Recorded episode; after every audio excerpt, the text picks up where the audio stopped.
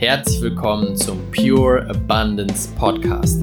Der Podcast für die Menschen, die mit ihrem Business diese Welt zu einem besseren Ort machen und dabei die unendlichen Möglichkeiten des Universums für sich nutzen wollen. Let's go!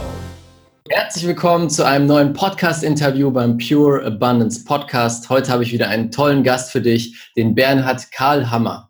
Seit mehr als zehn Jahren ist er in der digitalen Branche unterwegs und in Startups tätig. Er ist Mitbegründer und Gesellschafter der Kinoheld GmbH und Ex-Mitglied der Geschäftsführung Deutsche, Deutsches Sportfernsehen und Sport 1. Kennt ihr wahrscheinlich alle da draußen.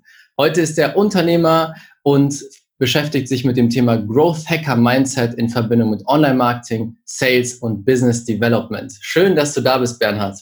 Raphael, ich freue mich mega heute da zu sein und ich bin echt gespannt, was unser Gespräch alles so ergibt und was du für tolle Fragen stellst. Yes, ich glaube, da kommen ein paar sehr spannende Sachen bei raus.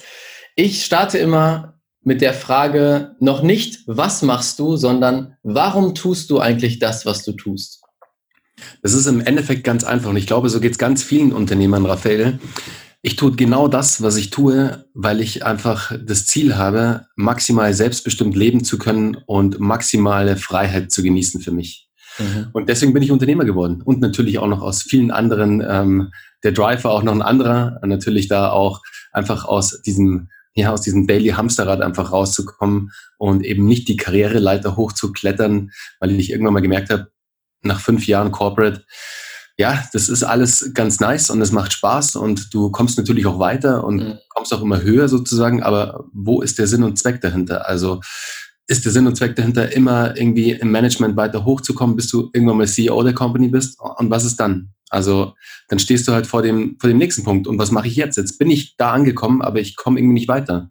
Mhm. Das große Problem, was du hast, ist, umso mehr Verantwortung du in einem Corporate übernimmst, umso weniger Zeit bleibt dir für alles andere. Ja. Und das wollte ich nicht. War das schon immer so, dass du wusstest, ich möchte selbstbestimmt und frei leben oder hat sich das mit der Zeit entwickelt? Du, ich war schon immer ein sehr selbstbestimmter und ähm, Mensch mit Freiheitsdrang sozusagen, ähm, was sich auch sehr in meinen Hobbys widerspiegelt, glaube ich. Aber so, dass es wirklich auf das Berufliche ging, das kam dann erst so nach und nach, während meiner Reise sozusagen nach dem Studium und dann der erste Job und einfach in Kontakt mit ganz vielen anderen jungen Unternehmern zu sein. Mhm. Ich glaube, das hat mich dann auch auf die richtige Fährte gebracht, auch selbst unternehmerisch tätig zu werden. Ja, wie war dann dein Start in diese Welt? Also in die Corporate-Welt erstmal und von da dann ins Business? Der war eigentlich ziemlich cool. Ich war direkt nach dem Studium erstmal zwei Jahre auf Malta und habe da für ein Online-Poker-Unternehmen gearbeitet. Und du ja. kannst dir vorstellen, es war Wild Wild West sozusagen. Da waren nur verrückte Menschen unterwegs. Also ich glaube, auf Malta ist es teilweise immer noch so, aber vor, ja, jetzt mittlerweile fast zehn Jahren war das halt noch ganz anders. Da war wirklich, da waren Menschen von der ganzen Welt sozusagen auf dieser kleinen Insel versammelt und haben halt alle im Online-Poker, im Online-Sportwettenbereich, im Online-Casino-Bereich gearbeitet und waren halt alle ein bisschen crazy. Und das hat mir echt großen Spaß gemacht. Da habe ich auch echt viele interessante Leute kennengelernt. Aber da ging eigentlich die Reise los, so in der Sonne im Online-Poker. Mhm. Und was war der nächste Step dann für dich? Der nächste Step war dann tatsächlich schon das deutsche Sportfernsehen. Und da bin ich auch über echt einen Umweg reingekommen, so wie es Leben manchmal auch spielt. Das war nie geplant. Ich habe mich sogar, und das ist echt witzig, und ich glaube, Raphael, du bist der Erste, dem ich das in einem Podcast erzähle. Ähm, ich habe mich damals auf, auf ein Praktikum beim DSF beworben und wurde abgelehnt. Mhm. Zwei Jahre später habe ich eine Geschäftsführung angefangen. Weißt du, so, so, so kann es gehen. das, war, das war ziemlich cool. Aber der große, der, der große Zufall, der sich da ergeben hat, war mein, einer meiner besten Freunde damals, heute auch immer noch ein sehr guter Freund von mir, hat mich eben nach Malta geholt, weil er schon bei dem Unternehmen gearbeitet hat. Und es hat sich dann rausgestellt, dass ähm, ja, die, die Family von ihm einfach nicht nur dort vor Ort quasi das Sportwetten-Business ähm, führt, sondern auch ähm, beim deutschen Sportfernsehen in der Geschäftsführung aufgehängt ist. Und so stand ich eines Tages plötzlich äh, in diesem Büro im Penthouse vom DSF und habe eigentlich nur meinen Buddy Urs vom Flughafen abgeholt, der aber meinte, hey, ich muss noch kurz bei meinem Bruder vorbeifahren, können wir da schnell in Ismaning vorbeidüsen? Ich meinte, hey, klar, gar kein Stress. Und dann, ja, komm mit und auf einmal stand ich dann im Office und damals der CEO Oliver Reichert, heute CEO von Birkenstock, fragt mich irgendwann so, hey Bernhard, was machst denn du eigentlich? Was ist denn dein Plan? Und der damalige Plan war eigentlich wieder nach Malta zurückzugehen mit Urs auch, der gerade halt auf Deutschlandbesuch war. Ich musste da noch meine Bachelorarbeit abgeben, deswegen war ich kurz in Deutschland. Und ähm, ja, hat mich dann mehr oder weniger so überfallen und meinte, willst du nicht für mich arbeiten? Und ich, okay, why not? und auf einmal war ich beim deutschen Sportfernsehen. Und das witzige, Raphael, mein erster, allererster Arbeitstag war tatsächlich in Cannes auf der äh, MIP. Das sind die, ist die größte Messe für Filmformate sozusagen. Da stellen die Produzenten oder MVP, nee, MIP heißt sie genau. Und da stellen wirklich alle Produzenten von der ganzen Welt ihre neuen Formate vor. Also, keine Ahnung, von Wer wird Millionär bis ähm, The Voice. Und also da wird alles gehandelt sozusagen. Da kaufen die Fernsehsender diese Formate ein und lizenzieren sie für den jeweiligen Markt. Und das war mein erster Arbeitstag. Und ich dachte mir so, okay, krass, was geht denn hier ab? Und ähm, stand halt auf einmal dann kann mit den ganzen TV-Managern. Und du kannst dir vorstellen, du siehst mich ja jetzt, ich sehe relativ jung aus und vor zehn Jahren war das halt noch ganz was anderes. Mhm. Die Kollegen dachten sich damals so, hey, was will denn der Praktikant hier so ungefähr? Und ähm, war dann da wirklich auf diese Messe und habe halt die ersten Formate eingekauft. Das war mein allererster Job sozusagen. Und so bin ich halt dann relativ schnell dann auch in dieses Umfeld reingeschoben worden und habe da halt sehr viel lernen können, sehr viele verschiedene Mentoren dann auch gleich gefunden, die mir echt sehr, sehr viel Wissen vermittelt haben, für das ich sehr dankbar bin, weil es sehr wichtig war, damals das so früh und so schnell vor allem absolvieren und lernen zu müssen. Mhm. Was ich spannend finde, du hast ja schon da eine ziemlich steile Karriere gehabt und das ging ja sehr, sehr schnell. Würdest du sagen, das war Zufall, das hat sich so ergeben oder es gab bestimmte Sachen, die du gemacht hast, die du gedacht hast, die da, dahin geführt haben, dass das so kam. Mhm. Ich glaube, was sehr wichtig war, war, die Dinge ein bisschen anders zu machen, als alle machen. Weißt du, jeder wollte damals, und ich meine, ich selbst war ja auch dort. Ich war bei Fujitsu Siemens Computers, ich war bei einer großen Investmentbank und ich war bei einer großen Beratungscompany, was halt über, über dem Studium verteilt sozusagen.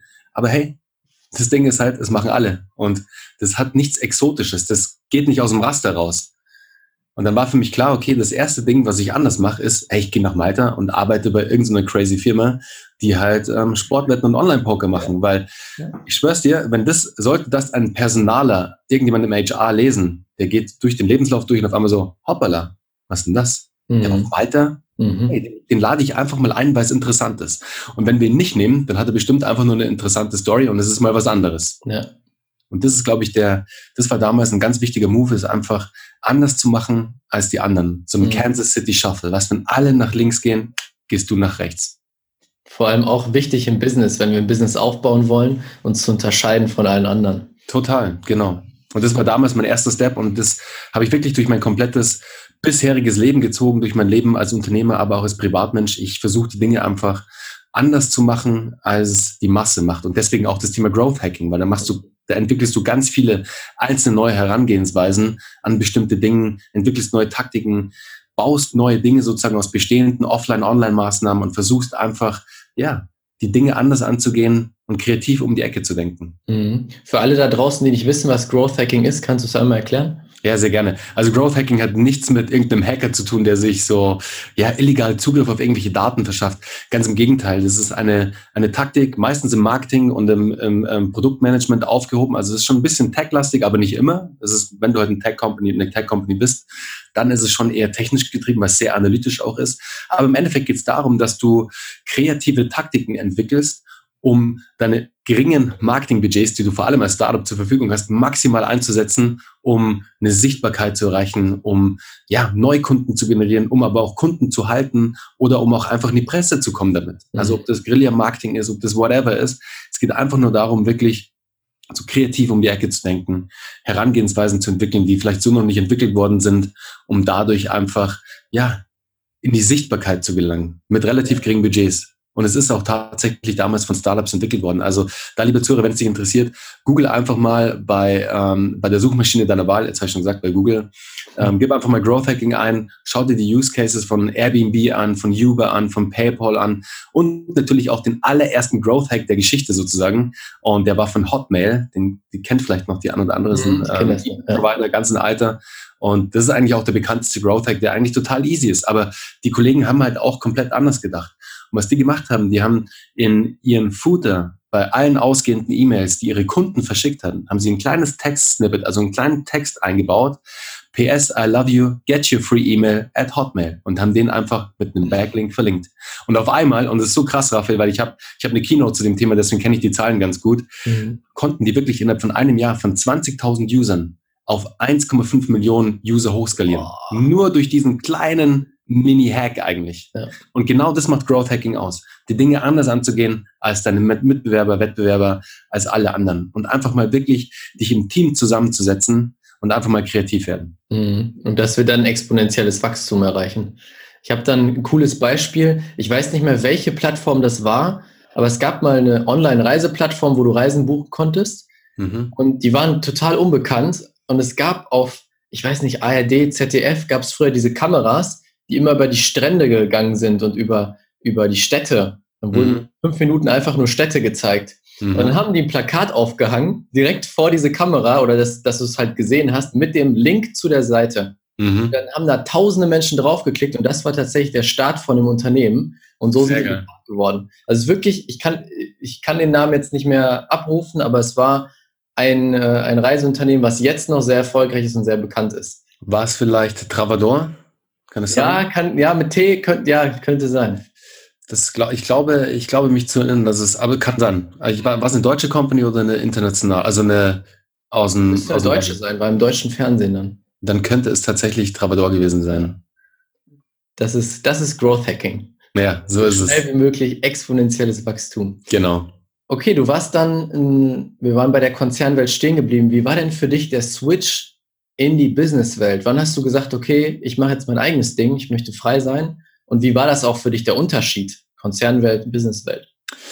Du, der, der Move kam dann ziemlich schnell eigentlich, weil ich gemerkt habe, hey, ähm, ich hatte mein damaliges Startup, das hieß Stylester, das war eine Online-Buchungsplattform für Beauty- und Wellness-Experten, was heute Treatwell macht, was davor Salonmeister auch gemacht hat und habe das so ja on the side quasi entwickelt, auch ähm, komplett, also wirklich die die ganze das ganze Produkt auch selbst aufgebaut, ähm, natürlich mit Unterstützung. Weil Coden kann ich nicht, ich weiß, wie du wie Coden funktioniert und ich ähm, kann sozusagen als Produktmanager das verantworten, aber ich kann selbst keinen Code schreiben, leider. Wird sich vielleicht noch ändern irgendwann, aber habe dann eben diese Plattform entwickelt, die ersten Kunden geonboardet, das hat alles super funktioniert, hat auch ein Business Angel mit drin und bin damals zu meinen Vorgesetzten gegangen und meinte, hey, schau mal, ich habe hier ein mega geiles Produkt am Start und ich hätte gern ein Jahr ein Sabbatical, um einfach mich mit Fokus auf dieses Startup zu konzentrieren und zu gucken, hey, kriege ich das so gewuppt, dass das halt fliegt. Mhm. Und ich wusste halt, im Unternehmen gab es halt mehrere, die für Weltreisen ein Sabbatical bekommen haben oder für sonstige Sachen. Und dachte ich mir, hey, es muss doch wohl gehen, dass wenn jemand einen unternehmerischen Drive hat, dass es unterstützt wird von der Company, weil sollte ich scheitern, komme ich wie ein, äh, komme ich halt als Entrepreneur zurück sozusagen mit einem unternehmerischen Mindset. Und ich meine, hey, das ist so ein Zugewinn für eine Company, für ein Corporate, also das ist der Wahnsinn. Aber damals, und das ist halt jetzt schon wieder echt lange her, war halt das Mindset auch noch anders bei den Companies. Da gab es sowas noch nicht, so Entrepreneure und so. Das war alles noch ein bisschen, ja, zumindest bei meinem Vorgesetzten. Mhm. Und dann hat er mir das leider abgelehnt ich bin heute cool mit ihm, also ist alles gut. Ich sehe, ich habe da auch keine Bad Vibes mit ihm oder so. Aber damals war ich schon sehr enttäuscht, aber habe dann direkt im Gespräch, als wir wirklich diesen Talk hatten, gekündigt und habe gesagt, so, hey, okay, wenn du es mir nicht gibst, dann bin ich jetzt weg. Weil ich wusste, wenn ich nicht den vollen Fokus auf diese Company gebe, werde ich nie wissen, ob sie wirklich fliegt oder ob es immer nur so ein kleines, so ein Side-Hustle ist. Mhm. Und das war mir wichtig. Und naja, eineinhalb Jahre später sollte sich herausstellen, dass es nicht so gut funktioniert hat. Aber es war wichtig, weil durch diese Company, durch Stylester, erstens natürlich super viele Learnings gemacht, sehr viele Erfahrungen gesammelt. Aber da hat sich halt schon ein Teil des Gründungsteams der nächsten Company kennengelernt und die nächste Company war dann Kinoheld. Und die wurde dann relativ schnell erfolgreich, weil wir auch alle schon mehr Erfahrungen gesammelt haben, ein tolles Team-Setup hatten und wurden halt relativ schnell ähm, deutsche Marktführer mit unserer Online-Buchungssoftware ähm, für Mobile und Online-Ticketing für Kinos. Mhm. Genau, so ging's los. Und das war so der Schritt damals, der extrem wichtig war, den zu gehen. Halt wirklich einfach so all den Mut zusammenzunehmen und zu sagen, so, hey, ich gehe jetzt da all in und mache keine halben Sachen, weil gehe ich nicht all in, werde ich nicht wissen, ob ich mit vollem Fokus das Ding halt weiter nach vorne gebracht hätte, als wo ich jetzt stehe. Ja, das finde ich so zwei wichtige Sachen. Einmal die Entscheidung. Du hast einfach die klare Entscheidung getroffen, ich mache das jetzt, das ist mir wichtig. Was auch viele wo viele ein Problem mit haben, zu sagen, wirklich, ich kündige jetzt einfach meinen Job, ich folge meinem Gefühl, dieses Ding durchzuziehen. Und die zweite Sache ist, dass du nicht gesagt hast, oh, meine erste Company ist äh, gefailt, hat nicht funktioniert, ich gehe jetzt zurück ins Unternehmen und mache wieder alles wie vorher, sondern mhm. du hast es als Motivation genutzt. Das finde ich so wichtig. Ja, du und die, die, äh, die Startmöglichkeiten sozusagen dann bei der zweiten Company, die waren schlechter als bei der ersten, voll. Also ich habe halt mein komplettes Geld in der ersten verbraten, also auch alles verloren sozusagen, natürlich mhm. mit dem Invest auch noch des Angels. Und ähm, unser erstes Office vom Kino hält. Wir sind tatsächlich zu Ikea gefahren, klar wie jeder, aber wir haben nicht mal die normalen Ikea-Möbel gekauft. Wir haben wirklich diese Resterampen-Sachen gekauft. Ja, wir haben unser gesamtes Office für fünf Leute für 150 Euro eingerichtet. Wow. Du kannst dir vorstellen, hey, alle Tische unterschiedlich groß, die beschützendsten Stühle. Aber hey, wir waren happy, weil wir wussten, wir sind auf einer Mission. Und mhm. unsere Mission war halt, den Kinomarkt zu revolutionieren, was das Online-Ticketing angeht und das Mobile-Ticketing. Mhm. Und das Unternehmen gibt es heute noch, richtig? Ja, es gibt es heute noch, aber es ist mittlerweile in den Besitz von dem zweitgrößten Tickethändler der Welt gegangen. Ähm, ah. CTS Eventim hat uns gekauft sozusagen und wir haben den Exit letztes Jahr hingelegt mit der Company. Oh, mega. Was, was war dein Mindset, dein, deine Glaubenssätze, als diese Niederlage passiert ist? Wie hast du dich aus diesem Tief rausgeholt oder vielleicht hast du es sogar übersprungen? das Tief? Ich würde nicht sagen überspringen, aber wir hatten es ja im Vorgespräch schon gerade, Raphael. Ich glaube, was, was mich aus Person ausmacht, und da gibt es noch ganz viele anderen, andere Menschen auch, die was ähnliches haben, so wie du ja auch. Ich bin schon immer sehr ähm, sportlich unterwegs, habe auch sehr viel Mannschaftssport gemacht, aber auch Einzelsport sozusagen, war sehr viel im Tennis unterwegs. Und hey, im Sport gehst du auch mit sehr vielen Niederlagen um. Da, das funktioniert halt nicht immer alles, wie du es vorstellst. Der Gegner ist manchmal besser als du. Und genauso wie es da der Gegner ist, ist es halt der Markt oder sind es die User, die Kunden oder dein Wettbewerb oder wer auch immer. Und manchmal verlierst du halt einfach, das ist ganz normal. Und mit diesem Mindset musst du auch rangehen, dass du nicht zu 100 Prozent erfolgreich sein wirst, sondern dass du ganz im Gegenteil eher ja, scheitern wirst mit dem, was du tust. Aber der große Vorteil immer ist, wenn du mit dem, mit dem Glaubenssatz auch rangehst und sagst, hey, ich werde sehr viel Learnings draus ziehen, egal wie das Ganze ausgeht. Und ich werde es dann zumindest wissen und ich habe es gewagt, es umzusetzen dann gibt dir das so viel und so viel Antrieb auch wieder fürs nächste. Und ich glaube, weil ich damals schon auch mit diesem Wissen drangegangen bin, war es auch gar nicht so schlimm. Du, wir hatten einen halben Tag Zeit irgendwie, um zu trauern. Wir saßen am nächsten Tag schon wieder beim Notar und haben die nächste Company gemacht. Weißt du, yes. Und so muss es halt auch sein. Ich habe heute erst ähm, mit einer Agentur, mit einer Befreundeten gesprochen, weil meine Frau ist Yogalehrerin und Meditationslehrerin. Und die hat ein eigenes Online-Yoga-Programm. Und wir hatten eben für sie jetzt auch eine große Kampagne, die angelegt war und alles Mögliche aufgesetzt. Mega geile Funnels und echt super geile Kampagnen, ähm, PPC-Kampagnen und alles. Aber am Ende hat es nicht so funktioniert, wie wir uns das alle vorgestellt haben. Und ich habe schon von ganz am Anfang zu Anna gesagt, Anna, hey, wir müssen mit dem Mindset reingehen, dass es wahrscheinlich nicht klappen wird. Aber wir testen es zumindest und wissen dann mit hundertprozentiger Sicherheit, okay, das ist vielleicht jetzt auch nicht der passende Zielmarkt für das Produkt. Mhm. Und so kam es dann auch. Und so konnte ich halt dann, und da meinte sie halt auch, hey, es ist so krass, wie schnell du wieder halt den Mut und die Kraft und die Energie aufnimmst, um halt gleich wieder das nächste zu machen. Und das ist vielleicht auch nicht für jeden so, aber bei mir ist es halt einfach so im Gehirn noch abgespeichert, Raphael, dass wenn irgendwas nicht klappt, nehme ich das als Antrieb mit, um daraus Stärke das nächste aufzubauen. Mhm. Und nicht, ich sehe das Ganze nicht als Niederlage. Ja. Klar bin ich auch kurz mal angenockt und denke mir, okay, shit, habe ich mir jetzt anders vorgestellt, aber wirft mich jetzt nicht 100 Pro aus der Bahn, weißt du, ich nehme das mit und tank sozusagen noch mit Kerosin nach und gebe dann nochmal mehr Gas. Ja, und dein, dein zweites Business ist das beste Beispiel dafür. Du hattest die Niederlage und hast dann direkt weitergemacht, daraus gelernt. Das ist immer wichtig, dass wir nicht hängen bleiben und sagen, oh, alles doof, sondern wir nehmen das raus, was wir gelernt haben.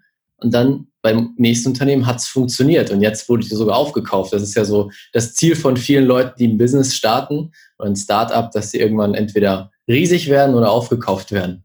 Ja, ganz genau.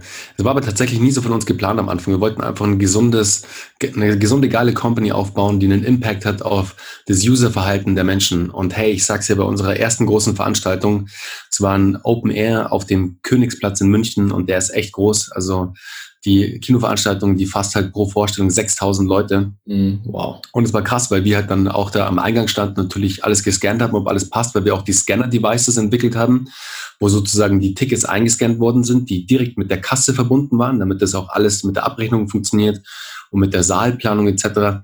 Und dann stehst du da und auf einmal kommen Menschen da ran und zeigen ihr Online-Ticket das Kino-Hit-Ticket oder haben sie das Ausdruck dabei und du denkst dir so, what the fuck, krass. Dein Produkt wird wirklich, wirklich genutzt und die Menschen nutzen es und du hast einen Impact, weil du ja. die Buchung des Kinotickets komplett halt einmal umgedreht hast. Von einem ellenlangen Formular, das du ausfüllen musstest, auf drei Schritte, die halt innerhalb von 30 Sekunden machbar waren. Und das war crazy. Mhm. So einfach kann es gehen. Lösungen finden für Probleme, die es da draußen gibt. So ist es. Ja. Was machst du jetzt nach dem Verkauf? Also ich, wenn ich mal mich so umgucke, bei den großen Biografien ist es oft so, jemand baut ein Unternehmen auf, dann verkauft er es und dann ist erstmal so, ah, ja und jetzt? Was mache ich jetzt? Ja. Was hast du dann gemacht danach? Du, das hat gar nicht lange gedauert, Raphael. Dann ähm, hat bei mir die Boston Consulting Group angeklopft und zwar ähm, Digital Ventures. Das ist so ein, ja, so ein Arm von BCG quasi, die sich mit ähm, DAX-Konzernen um die Entwicklung neuer Startups für Konzerne kümmern. Und ein alter Buddy von mir ist da eben Venture Architekt, nennen die sich, ähm, die halt diese ganzen Ventures bauen sozusagen und entwickeln, konzeptionieren etc. Und die hatten dann ein Projekt und das war halt wirklich eine Woche nach dem, nach dem Exit oder so, oder zwei Wochen. Und es war im Automotive-Bereich und eigentlich, ganz, ganz eigentlich mal vor mittlerweile fast 20 Jahren habe ich meine Ausbildung bei BMW gemacht als Automobilkaufmann. So ging es bei mir los sozusagen. Mhm. Und das wusste er noch und meinte so, hey Bernhard, wir haben hier ein Projekt im Automotive-Bereich. ähm, keiner von uns hat eine Ahnung vom Automotive-Bereich und hat jemals da gearbeitet. Hast du nicht Bock, uns zu beraten? Und auf mhm. einmal war ich halt der Berater der Berater sozusagen, weißt du, und mhm. habe Business, Business Development für, für hier die, äh, für BCG gemacht und auch den, den Bereich B2B Sales mit aufgebaut. Und auf einmal war ich in der Beratung. Und es war nicht geplant, wie damals auch nicht. Und das hat sich einfach so ergeben. Und auf einmal kamen die nächsten Companies um die Ecke. Und ich habe ähm, Startups aus dem Silicon Valley ähm, für den Deutschland Lounge bzw. Dach Lounge beraten. Und dann war ich bei Daimler relativ lange, auch auf einem längeren Projekt und habe als Berater, als Consultant gearbeitet. Mhm. Aber was ich jetzt mache, und das hat mega Spaß gemacht, auch wieder halt einfach gesehen, hey, durch diese ganzen Learnings, die man so mitgenommen hat über die letzten Jahre, dass man wirklich selbst, wirklich an vorderster Front auch umgesetzt hat und nicht aus irgendeinem Buch hat. Das ist immer gut, gut, verstehe mich nicht falsch, Raphael. Bücher zu lesen ist super wichtig, um sich da Impulse zu holen. Aber es halt dann wirklich auch gemacht zu haben in der Praxis und umzusetzen, ist wieder ganz eine andere Baustelle. Und jetzt lustigerweise, und das kam auch wieder alles irgendwie so zusammen, ich habe ein Buch geschrieben, ich habe ja auch einen Podcast, Startup Hacks. Mhm. Den habe ich mal vor zweieinhalb Jahren gestartet oder so und interviewte auch wöchentlich ähm, Menschen aus dem Startup-Umfeld, also Entrepreneure zu ihren Startups. Und mein Kernthema ist halt das Thema Growth Hacking, die Growth Hacks meiner, meiner Podcast-Gäste. Und dann kam auch eins zum anderen und ich war letztes Jahr vor eineinhalb Jahren, ne, knapp eineinhalb Jahren, saß ich in Südafrika. Ich bin im Winter immer in Südafrika beim Wellenreiten und saß da so nach einer Surf-Session, dachte mir so, hey, die Podcast-Bubble ist ganz nice. Und damals war sie ja noch kleiner, als sie heute ist. Weißt du, es war ja noch nicht so mit so viel Reichweite. Und dachte mir, hey, du hast jetzt echt so cool, irgendwie 50 Folgen oder 40. Was ist denn der nächste Step jetzt? Wie kannst du denn jetzt noch mehr Menschen außerhalb dieser Audiowelt erreichen? Und dann kam es, okay, dann ein Buch wäre doch ganz geil. Weil ich selbst lese auch sehr gerne Bücher mach mal ein Buch. Und dann Instagram, einfach so halt mal kurz abgelenkt, diesen Gedanken setzen lassen und flippst so durch meinen Feed und auf einmal kam mir halt der Post ähm, von einer Freundin entgegen, die einen Coworking Space betreibt. Und da stellt sich ihre Coworker manchmal vor. Mhm. Und dann war da halt Marc. Und Marc war halt Buchagent. und dann war also halt, okay, krass. Okay, ja. Den Typen schreibe ich jetzt einfach mal an und habe ihm halt eine, eine Message gedroppt und dann schreibt er zurück so, hey, geile Idee, lass uns in München treffen. Und wieder kam eins zum anderen und auf einmal habe ich ein Buch geschrieben. Mhm. War zwar auch nicht so einfach, wie es sich anhört, es war schon richtig krass, weil du natürlich, ich meine, ich habe noch nie ein Buch geschrieben, weißt, keine Ahnung. Und ich war auch echt schlecht in Deutsch früher. Aber eins kam zum anderen und ähm, dann hatte ich ein Exposé und auf einmal hatten wir einen Pitch beim Verlag, Pitch gewonnen, Verlag überzeugen können. Und dann vier Monate später, halt wirklich in einem Dauersprint sozusagen, auf wieder aber unterschiedlichen Orten dieser Welt, von Portugal bis Südafrika, bis Österreich, Deutschland etc., dieses Buch geschrieben, Startup Hacks, was Unternehmen wirklich voranbringt. Mhm. In dem Buch gebe ich halt die 20 besten Growth Hacks meiner Podcast-Gäste weiter, also in 20 Porträts sozusagen, mit ihren Fuck-Ups und Fails, aber mit ihren besten Ratschlägen, mit ja, all dem, was dem Unternehmer eigentlich so ausmacht. Du kannst es vergleichen mit äh, Tim Ferriss Tools of Titans, aber es sind nicht die Titans, die ich in dem Buch wiedergebe, sondern die Hustler, sondern die, die es halt, wie du und ich, einfach mal gestartet haben, ihr Ding durchgezogen haben, die auch mehr auf Augenhöhe fliegen und nicht irgendwie so einen Status haben wie so, die halt so ein bisschen nicht nahbar sind, sondern ganz im Gegenteil, das sind alles sehr nahbare Menschen. Ja, und so kam es dann zum Buch. Und über das Buch, und jetzt mache ich auch die Schleife zu sozusagen, über das Buch habe ich meinen PR-Agenten kennengelernt. Mhm. Und David ist derzeit einer der besten PR-Manager Deutschlands berät wirklich vom größt, von sehr großen Personal Brands, die man aus dem Fernsehen kennt, bis hin zu richtig großen Corporates und Unternehmen. Auch Menschen, Autoren, die Bücher launchen, die Bücher schreiben. Mhm. Und ich habe David kennengelernt und wir haben zusammen gearbeitet und dann hat sich herausgestellt, so, hey David, irgendwie ist das ganz cool zwischen uns beiden.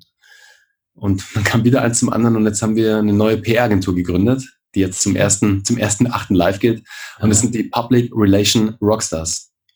Die Mega. PR-Rockstars, genau. Und jetzt bringen wir sozusagen das Thema PR aufs nächste Level und denken PR nicht wie vielleicht klassisch auf PR gedacht wird, sondern es kommt noch ganz viel Digitales mit rein, ganz viel Growth-Hacking-Ansätze kommen mit rein und wir verbinden einfach die Offline- und die digitale Welt halt zu einer perfekten neuen PR-Welt. Mhm. Das nächste Projekt. Ein, ein richtiger Unternehmer steht nicht still. nee, du, geht auch gar nicht. Das ja. ist einfach, ähm, ich sehe das auch mehr als Hobby, weißt du, das ist gar nicht so eine, und eine Passion natürlich auch, aber es ist mein Hobby, Dinge zu starten, Dinge zu machen, Dinge umzusetzen. Deswegen kann ich das auch den ganzen Tag machen. Ich kann es auch die ganze Nacht machen, weil das für mich keine Arbeit ist. Das ist für mich einfach so, es macht mir einfach Spaß. Was andere gehen, irgendwie, keine Ahnung, hab, ich habe natürlich auch Hobbys, so ist jetzt nicht, dass ich nur irgendwie hier im Hasseln bin, aber für mich ist es einfach eine extreme Genugtuung, Dinge auf die Straße zu bringen. Mhm. Wie kann ich es denn jetzt übernehmen, wenn ich mein Startup gerade habe? Ich starte gerade durch, habe schon meine ersten Kunden. Was sind so die ein, zwei, drei wichtigsten Punkte, Schritte am Anfang, um dieses Startup wirklich groß zu machen? Vielleicht auch Growth Hacking zu betreiben? Mhm. Ich glaube, der aller, aller, aller, aller wichtigste Punkt ist wirklich nicht zu schnell, und den Fehler habe ich selbst gemacht, und deswegen ist damals auch Slicer gescheitert, nicht zu schnell ins Product zu gehen, also das Produkt zu entwickeln, sondern ein Step davor zu sein und Design Thinking zu machen und wirklich, wirklich, wirklich zu evaluieren, wer ist mein Kunde, mit den Kunden wirklich ins Gespräch gehen, nicht nur mit ein, nicht nur mit zwei, sondern wirklich mit deiner Zielgruppe 10, 20, 30, ich glaube 33, 34 ist eine magische Zahl so im Design Thinking, mit denen du gesprochen haben solltest, damit du wirklich auch so, dass es halt statistisch sozusagen auch mhm. ähm, ja reproduzierbar ist am Ende. Und da wirklich Zeit im Schritt davor zu investieren, Design Thinking anzuwenden, da wirklich eben Personas zu bilden, wirklich da auch, dass, damit du im Marketing dann später auch arbeiten kannst, weißt, dass du eine Buyer-Persona hast, auch die wirklich perfekt aufgebaut ist, dass du aber daraus vor allem dann ein Produkt bauen kannst und nicht ein Produkt, das du toll findest, sondern das deine Kunden toll finden und das deine Kunden auch brauchen. Das eine bestehende, ein bestehendes Problem deiner Kunden löst, das so vielleicht noch nicht gelöst wurde. Ja. Das ist, glaube ich, der aller, allererste wichtigste Schritt. Und im Idealfall, und das ist dann der idealste Case sozusagen, verbindest du es auch noch mit einer Leidenschaft von dir. Und dann wirst du immer den langen Atem haben, der nötig ist, um dran zu bleiben. Mhm. Den hatte ich zum Beispiel nicht. Weißt du, Raphael, ich habe damals ein Startup im Friseurbereich gegründet. Hey, was habe ich mit Friseuren am Hut? So ungefähr. Außer, dass ich damals halt den Markt gesehen habe, der halt eine Milliarde schwer war in Deutschland. Ich dachte mir, ja. wow, hey, wenn ich da nur ein Prozent so Piece of the Cake kriege, dann mhm. geht's voll ab. Aber so war es leider nicht. Ja. Den wollen viele, den Prozent. Den wollen viele, ganz genau. Mhm. Okay, das ist auch, worüber ich immer wieder hier im Podcast spreche. Positionierung, Positionierung, Positionierung. Bevor wir jetzt ins Umsetzen kommen und Gas geben und so weiter, müssen wir erstmal rausfinden, wollen die Leute das überhaupt? Das ist so ein wichtiger Punkt. Die meisten haben keine Lust darauf, sich dahin zu setzen und Umfragen zu machen und all das. Aber es ist der wichtigste Punkt von allen. Absolut. Ja. Und wenn ich mich jetzt positioniert habe, wie starte ich dann am besten durch? Wie bringe ich das Pro Projekt oder das Produkt wirklich an den Mann da draußen? Mhm. Das große Problem, die große Herausforderung, die wir ja alle haben, ist halt in die Sichtbarkeit zu kommen und vor allem die Sichtbarkeit auch zu konvertieren sozusagen. Nicht nur gesehen zu werden, sondern bei den richtigen Menschen gesehen zu werden mhm. und die dann auch als Käufer oder als Kunden, Klienten gewinnen zu können.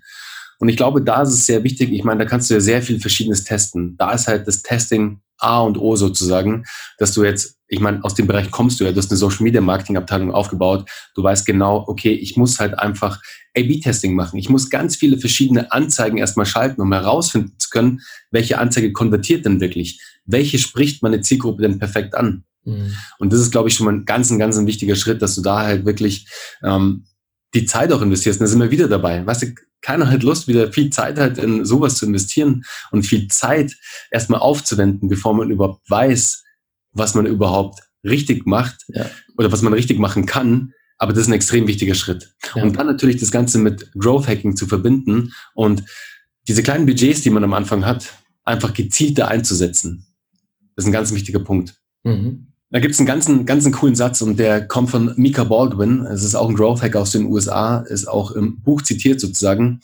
In the absence of big budgets, startups learned how to hack the system. Mhm. Das, dieser Satz sagt alles. Was ja. dieser Satz sagt, komplett dieses Mindset auch.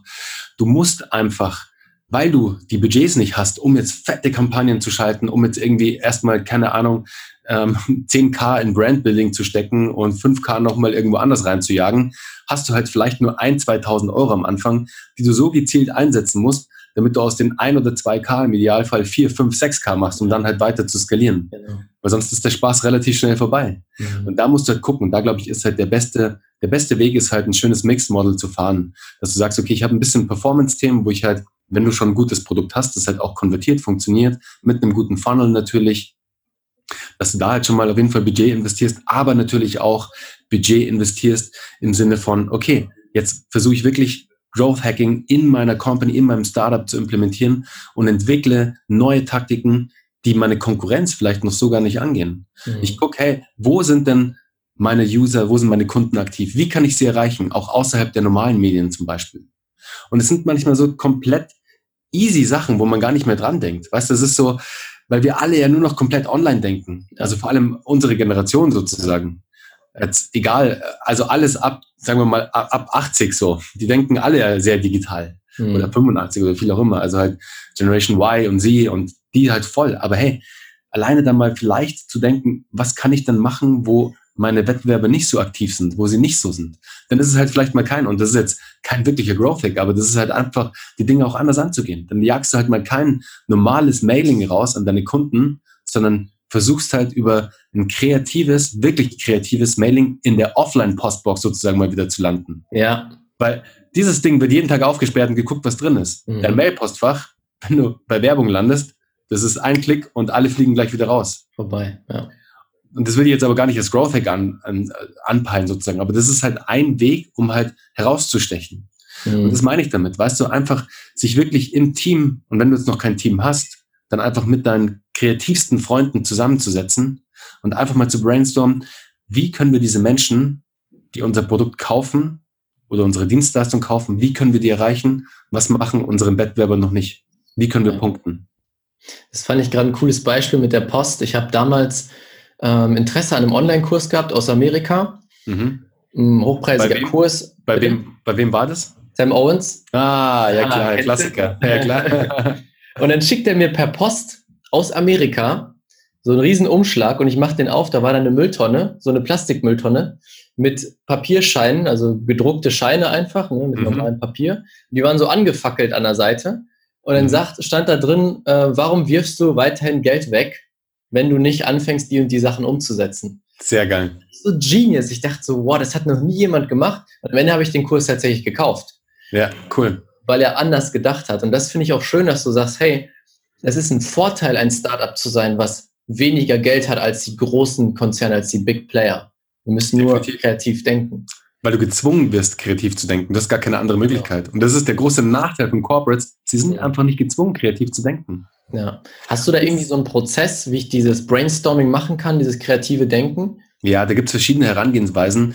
Ähm, ich glaube, das aller, allerwichtigste Produkt, wenn du jetzt zum Beispiel als Corporate unterwegs bist oder halt als Startup unterwegs bist, du solltest mit dem ganzen Prozess des Growth Hackings wirklich erst anfangen, wenn du ein ähm, Most Loved Product hast, sozusagen, wenn du ein Produkt entwickelt hast, ohne dem deine Kunden nicht mehr leben wollen, mhm. sozusagen.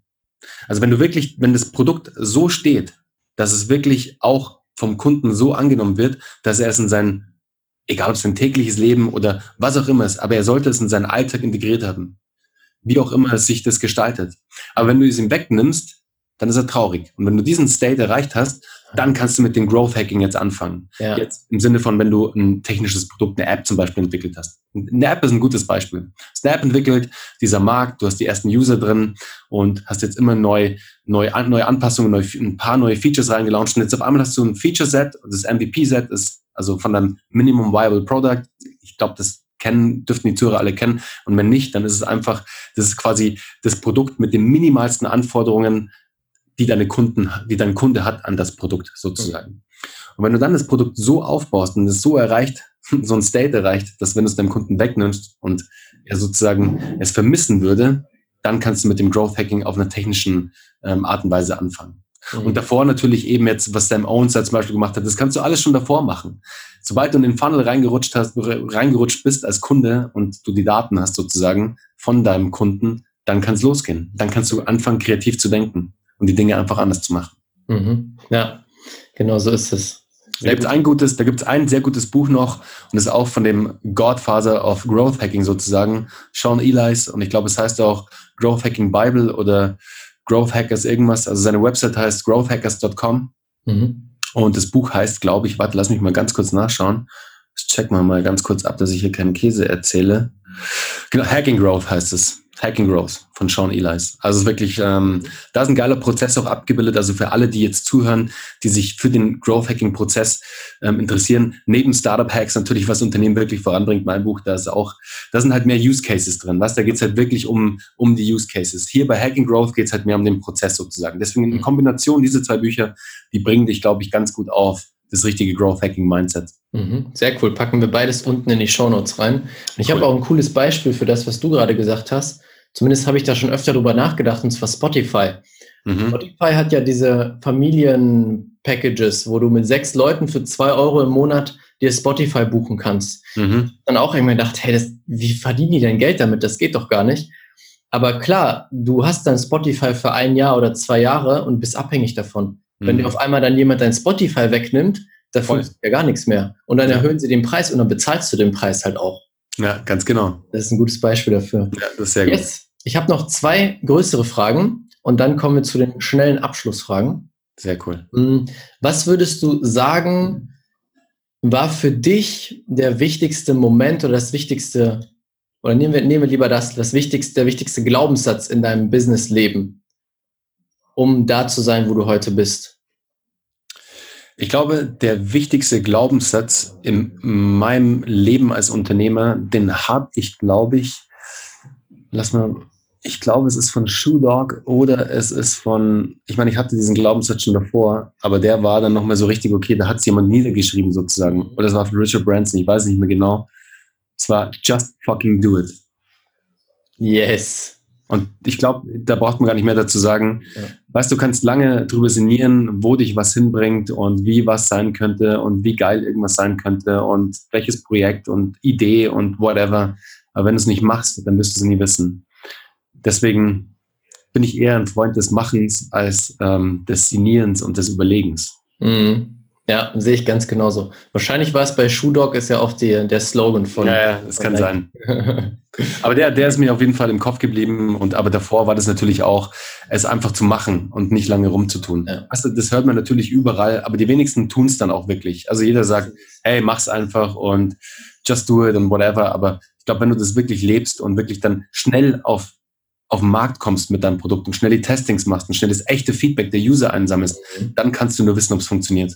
Ja, genau das ist der Punkt. Ich sehe es auch immer wieder. So viele Leute, die ein Business starten wollen, die anderen Menschen helfen möchten, aber den ganzen Tag nur Strategien machen. Ah, ich könnte das machen. Und dann drei Tage später machen sie wieder eine neue Strategie, anstatt es einfach mal umzusetzen und das Feedback zu nutzen, was dann reinkommt. Ganz Weil genau. Das ist das, was wir brauchen.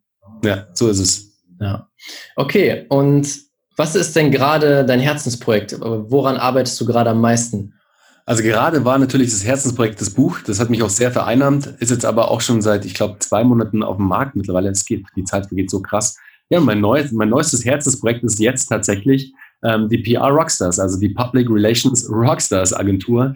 Da stecke ich jetzt gerade meine, meine ganze Zeit und Aufmerksamkeit rein, was wirklich ein geiles Projekt ist und ähm, wir jetzt schon sehen, dass es einfach in Dimensionen annimmt, die sehr, sehr Spaß machen. Also mit sehr namhaften Menschen zu tun haben, auch aus dem Tech-Bereich Und wir jetzt auch diesen Match machen, weißt du, diese klassische PR-Welt sozusagen jetzt mit Technologie matchen und jetzt auch einfach anders angehen, als die anderen gerade machen. Und da sehe ich halt einfach einen wahnsinnigen großen Markt jetzt auch gerade dafür, weil auch das Mindset der Kunden so ist. Die wollen halt nicht die Standardlösung sozusagen, sondern die brauchen einfach eine Lösung, die auch viel digitaler gedacht ist, weil dort auch ihre Kunden sind. Weißt du, und das verschlafen noch die einen oder anderen und da sehe ich halt gerade einen tollen Match. Vor allem sind auch die Synergien zwischen mir und meinem Co-Founder, ja, die ergänzen sich halt perfekt. Ich kann mein ganzes Digital-Knowledge und Digitalwissen einbringen und er hat seine komplett, sein komplettes PR-Wissen sozusagen. Der hat bei der Bildzeitung gearbeitet, in leitenden Positionen beim Manager-Magazin, war bei RTL, war im Fernsehen. Also der war echt gut unterwegs. Und mhm. dementsprechend ist auch sein Netzwerk und dementsprechend ist auch sein Knowledge, was das ganze Thema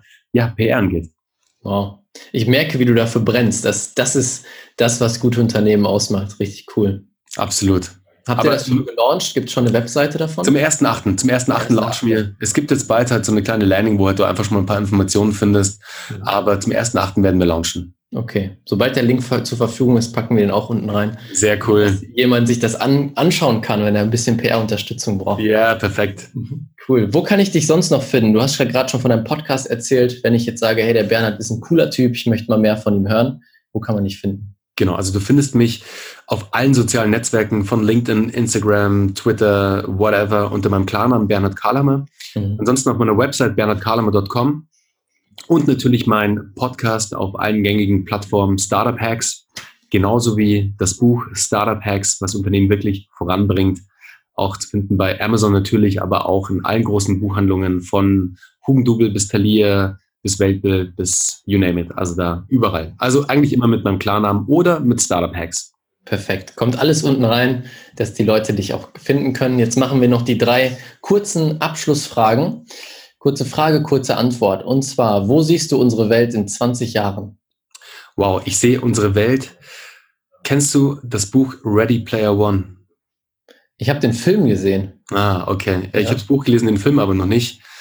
Und ich glaube, die Welt wird sich, ich weiß nicht, ob es in 20 Jahren so ist, aber in nah, nahbare Zukunft wird sich sehr viel in einer digitalen Welt abspielen, die für uns so vielleicht noch nicht vorstellbar ist, aber die sehr in einer virtuellen Welt stattfinden wird und wo sich ähnlich wie im Buch oder im Film Ready Player One Menschen aus ihrem Alltag in eine virtuelle Welt flüchten werden, wie wir es jetzt ja auch schon haben. Jetzt ist halt das Internet unsere virtuelle Welt, aber das wird noch viel krasser und viel reeller werden. Und ich glaube, da wird die Welt hingehen. Natürlich mit ganz viel künstlicher Intelligenz gepaart etc. Und ich hoffe, dass nicht allzu viele große Probleme auf uns zukommen werden dadurch. Ja. Aber ich sehe es mehr positiv als negativ. Also nicht falsch verstehen. Ich mhm. sehe das Ganze sehr positiv, weil du damit auch sehr viele positive Dinge machen kannst. Also da bin ich ganz Unternehmer und habe da wirklich eher die positiven Effekte auf dem Schirm als jetzt irgendwie die krassen Szenarien, wo die Welt untergeht. Also mhm. ganz im Gegenteil. Ja, sehr gut. Wenn du alles in der Welt verändern könntest, was würdest du verändern? Ich hätte wahrscheinlich Beyond Meat mitgegründet. Erklär mal, was das ist. Beyond Meat, die haben jetzt gerade auch auf dem deutschen Markt ein Fleischersatzprodukt rausgebracht, das basierend auf Erbsenproteinen ist, ja. das dem Fleisch sehr ähnlich, mhm. sehr, sehr ähnlich ist. Und zwar haben es die geschafft, wirklich da eine Konsistenz zu entwickeln mit diesem Erbsenprotein, mit diesem Beetroot, also mit dem ähm, rote Beete Saft, der sozusagen dieses Blutige auch damit reinbringt, dass diese Patties, die sie entwickelt haben, diese Burger Patties, wenn du drauf drückst, sogar auch einen Saft abgeben. Es sieht aus ah. wie echtes Fleisch und die schmecken auch wie Fleisch. Und die sind jetzt gerade nach Deutschland gekommen. Gibt es bei Lidl. Lidl hat sich's gekrallt sozusagen, den Lounge. Ich gesehen, ja. Auch bei der Metro. Und das wird die Welt zum Positiven ändern, weil du einfach ja, ich glaube, das wissen wir alle, dass ähm, alleine die Fleischproduktion dass es der weltgrößte CO2-Sünde ist und unsere Welt einfach über lang, ähm, einfach nicht mehr so lang, auch kurzzeitig kaputt machen wird, weil wir einfach 80 Prozent der, des CO2s darüber ausstoßen sozusagen. Und jetzt fernab davon die Massentierhaltung einfach das Beschissenste ist, was die Menschheit machen kann, weil wir dadurch nicht nur uns selbst schaden, sondern auch den Tieren. Und Allen. das hätte ich, das hätte ich sozusagen gemacht oder wenn es die nicht schon geben würde. Aber das ist auch ein Move, also da ist schon ähm, ganz viel, ganz dicke Kudos und echt großes, großer Respekt davor. Die mhm. haben da wirklich was extrem Geiles erschaffen. Ja. Gleich erstmal zu Lidl rüber und sich so einen Burger Patty holen. Ja, die sind leider ausverkauft, du. Die, aber bei Metro ah. gibt's, bei Metro gibt es auch. Also online kann man es auch shoppen. Okay, dann online shoppen. Welches Buch empfiehlst du am meisten weiter und warum? Am allermeisten empfehle ich weiter Contagious und zwar von Jonah Berger. Und Contagious kennst du vielleicht. Ja. Ähm, ich glaube, der, der Subtitle ist How to Generate Word of Mouth in a Digital Age. Und es geht ja. darum, wie du im digitalen Zeitalter Mundpropaganda entwickelst. Und der Jonah Berger, das habe ich auch in meinem Buch mit aufgenommen, seine Steps-Methode, also die sechs Schritte sozusagen, ich glaube sechs sind's, wie du wirklich es schaffst, Word of Mouth, Trigger-Elemente in deine Kampagne, in dein Produkt zu implementieren, dass die Menschen darüber sprechen. Mhm. Und das ist wirklich tatsächlich eines der geilsten Bücher, das ich kenne und an jeden weiterempfehle und auch sehr oft verschenke. Ja, das hat mir auch bei Social Media extrem geholfen. Da geht es ja cool. darum, how things go viral. Genau. Ja, cool, packen wir auch unten rein. Bernhard, vielen, vielen Dank, dass du da warst, dass du dein Knowledge mit uns geteilt hast, deine inspirierende Geschichte und wie wir unser Startup Growth hacken können. Richtig, richtig cool. Ich danke dir für deine Zeit und ich überlasse dir jetzt das letzte Wort. Du kannst gerne noch einen Satz mitgeben, ein Learning, was du möchtest. Sehr cool. Raphael, erstmal herzlichen Dank auch an dich und an das Interview. Hat mir sehr großen Spaß gemacht. Also war sehr, sehr cool. Ich finde es auch immer wieder stark, auf Menschen wie dich zu treffen über den Podcast, neue Menschen kennenzulernen, die halt ihr eigenes Ding durchziehen, die sich auch immer wieder neu erfinden, wie du ja auch. Ich meine, du bist gestartet mit einer Social Media Agentur und heute bist du als, als Coach sozusagen unterwegs, auch mit einem ganz anderen Ansatz wie früher. Du hast zwar vieles mitgenommen von früher, aber du hast jetzt auch sozusagen neue Impulse mit aufgenommen, dich auch von anderen Menschen inspirieren lassen und hast dadurch einen neuen Weg angeschlagen. Und das finde ich einfach stark. Und da bin ich so dankbar, dass ich damals auch den Podcast gestartet habe, weil es mich mit so vielen Menschen connected hat. Und das wäre, glaube ich, auch mein Tipp an dich, liebe Zuhörer. Wenn du noch nicht weißt, wie du dir dein eigenes Netzwerk aufbaust und da vielleicht auch ab und zu dir denkst, shit, ich würde mich gerne mit dem connecten, aber ich weiß nicht, wie ich ihn ansprechen soll.